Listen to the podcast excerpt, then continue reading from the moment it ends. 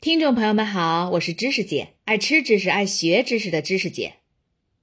咱们今天接着说捷克百威与美国百威的商标大战。上一期结尾，我们说到了这两家公司在二十世纪初达成了一个非正式协议，那就是安海斯布希可以在北美独家销售他家生产的百威啤酒，而捷克大众百威则可以在旧大陆拥有独家销售权。但是，这项非正式协议并没有把由人家捷克语人群建立的捷克不节约威采啤酒厂给包括进来，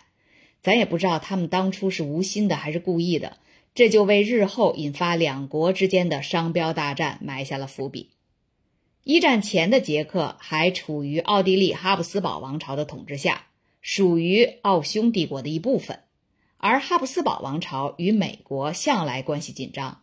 虽然说这俩国家直到第一次世界大战才正式交锋，但之前就已然存在诸多争端了。一九一一年，美国农业部与奥地利内政部沟通探讨，是否只有皮尔森城出产的啤酒才能被冠以皮尔森啤酒之名。奥地利内政部当时是这么答复的：当然，必须产自皮尔森城。当时哈布斯堡王朝的政治力量还足以支撑皮尔森和百威小镇，也就是不节约威采的地方垄断。直到第一次世界大战改写了游戏规则。随着奥匈帝国在一战中成为战败国，哈布斯堡王朝彻底瓦解。一战后，捷克斯洛伐克共和国成立了。伴随政治独立而来的是对战胜国援助的依赖，这其中就有美国。由于当时的中欧被同盟国封锁，经济一片荒废，捷克斯洛伐克政府需要长期援助，食品进口大部分来自于美国。不仅如此，刚刚建立起来的捷克斯洛伐克共和国十分脆弱，边界划分模糊，小规模冲突和战斗仍在继续，简直一片混乱。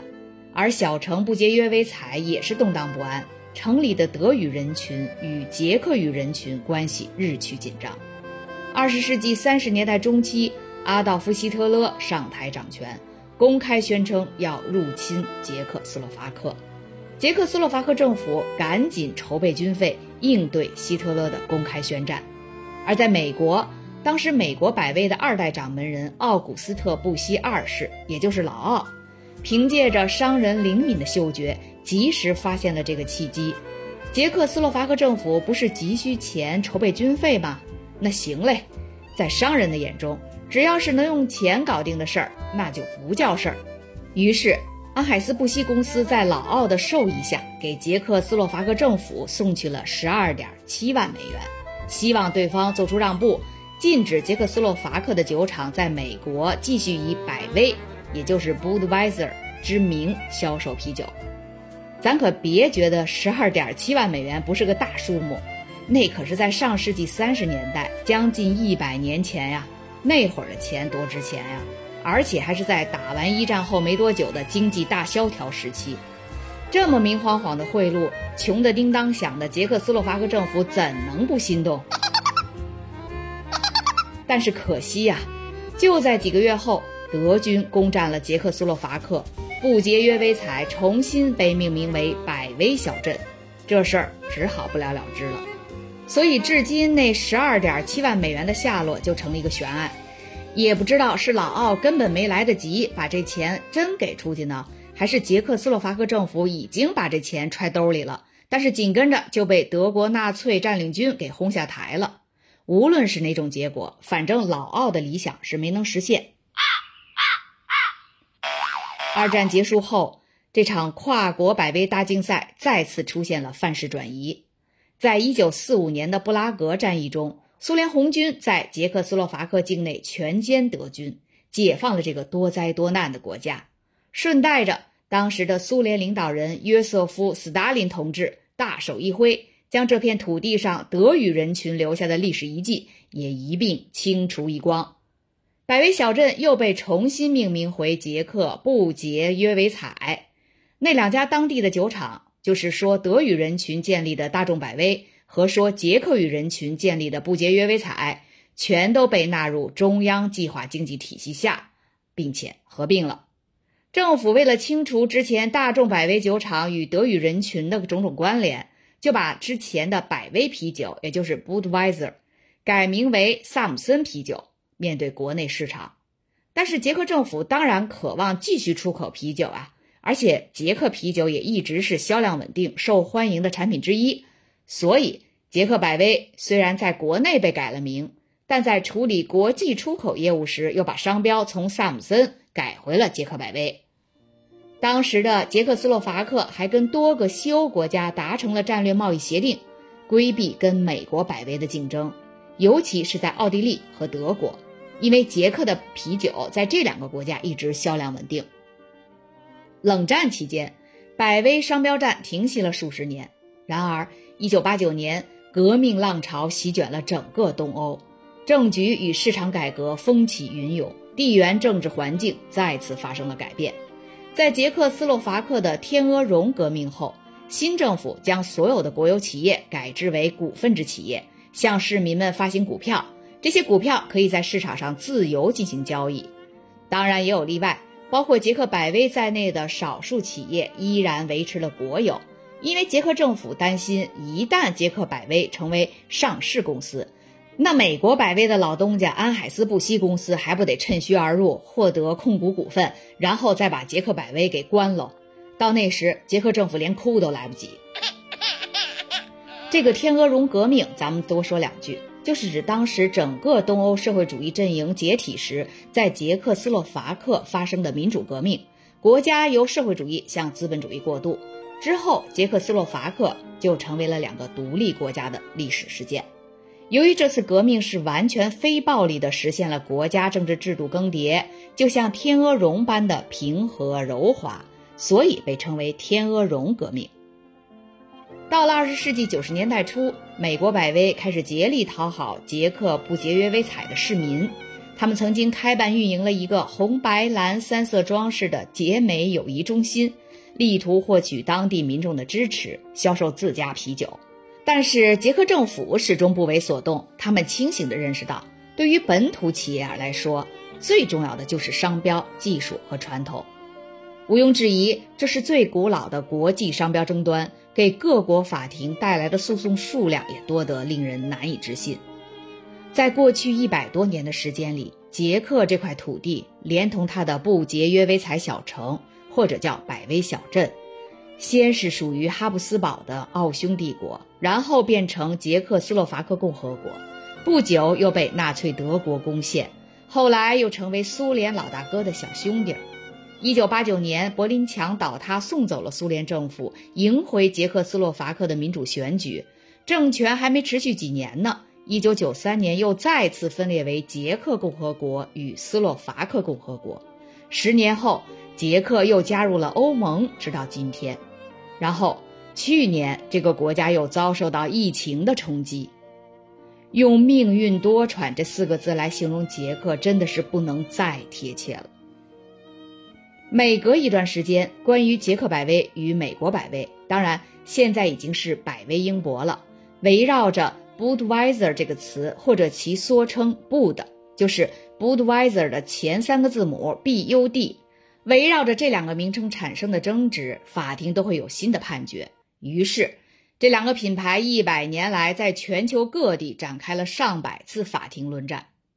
如果单纯按照诞生时间和原产地来论，捷克百威和美国百威应该是老大哥与小兄弟的关系。但是现在，这个小兄弟早已发展成为超越老大哥一骑绝尘几百万公里的里程碑。老大哥连小兄弟的背影都瞧不见了。只能哭晕在厕所，我实在忍不住要仰天长叹：以他们俩现在的体量、规模和知名度，捷克百威杠上了美国百威，难道不是蚍蜉撼树、以卵击石、螳臂挡车吗？这两个国家的百威之争，其实核心就是独家商标权。独家商标权用法律术语来说，就是商标专用权。Exclusive trademark right。由于目前并没有一个在全世界范围内通行的国际商标法，所以我给大家念一下咱们国家的商标法里对商标专用权的定义和解释。商标专用权是指商标所有人依法对其注册商标所享有的专有权利，包括注册商标的专有使用权、禁止权、转让权、许可使用权和续展权等。其中最重要的是专有使用权和禁止权。商标专有使用权是商标注册人在国家商标总局核准的商品或服务项目上使用其注册商标的权利。商标禁止权是指商标注册人可以禁止其他单位和个人未经许可擅自在与其核准商品或服务项目相同或类似的商品或服务上使用与注册商标相近或近似的商标的权利。其实各个国家的商标法的基本认知和理论框架应该没有很大的区别，只是一些具体操作细节的不同。独家商标这个概念在自由市场经济中的必要性很容易理解。简单来说，它遏制了其他企业的搭便车行为，推动企业恪守质量和统一标准。啥叫搭便车行为？我想咱们中国的消费者都深有体会。当然，那些无良企业主要仿造的都是国际大牌，什么可口可乐给改成可日可乐。百事可乐把“百”字上面那一横去掉，变成百事可乐，这心得有多大才敢喝这可乐呀？麦当劳、肯德基被一网打尽，变成麦肯基，国产品牌也不能幸免啊！六个核桃有人嫌不过瘾，给改成七个核桃、八个核桃、九个核桃，这也就罢了，但是竟然出现了一个叫做“六个核弹”的罐装饮料，六个核弹，我只想问一句。谁有那么肥的胆儿敢去打开这个易拉罐？独家商标既保护了企业，也保护了消费者的利益。它相当于企业与消费者之间的一个承诺，使得消费者在持续获得该品牌的优质产品和服务后，建立起品牌忠诚度。如果不能确保企业获得独家权，这一切都无法实现。其实，早在商标法出现以前。法国就有 d 化这个概念，这个法语单词直翻过来就是产地，引申出来的意思就是指在法国一些特定的地理范围内，以特定的方式出产某类食品和饮料。所以这个词的含义就是咱们中国人经常说到的风土人情里面的“风土”二字，就是由当地的特殊的气候呀、土壤啊、原料呀、工艺呀等等做出来的当地特产，比如。在法国，波尔多和勃艮第等区域都拥有销售各自风味葡萄酒的独家权利，而且这两个地区的葡萄酒的风味也是完全不同的。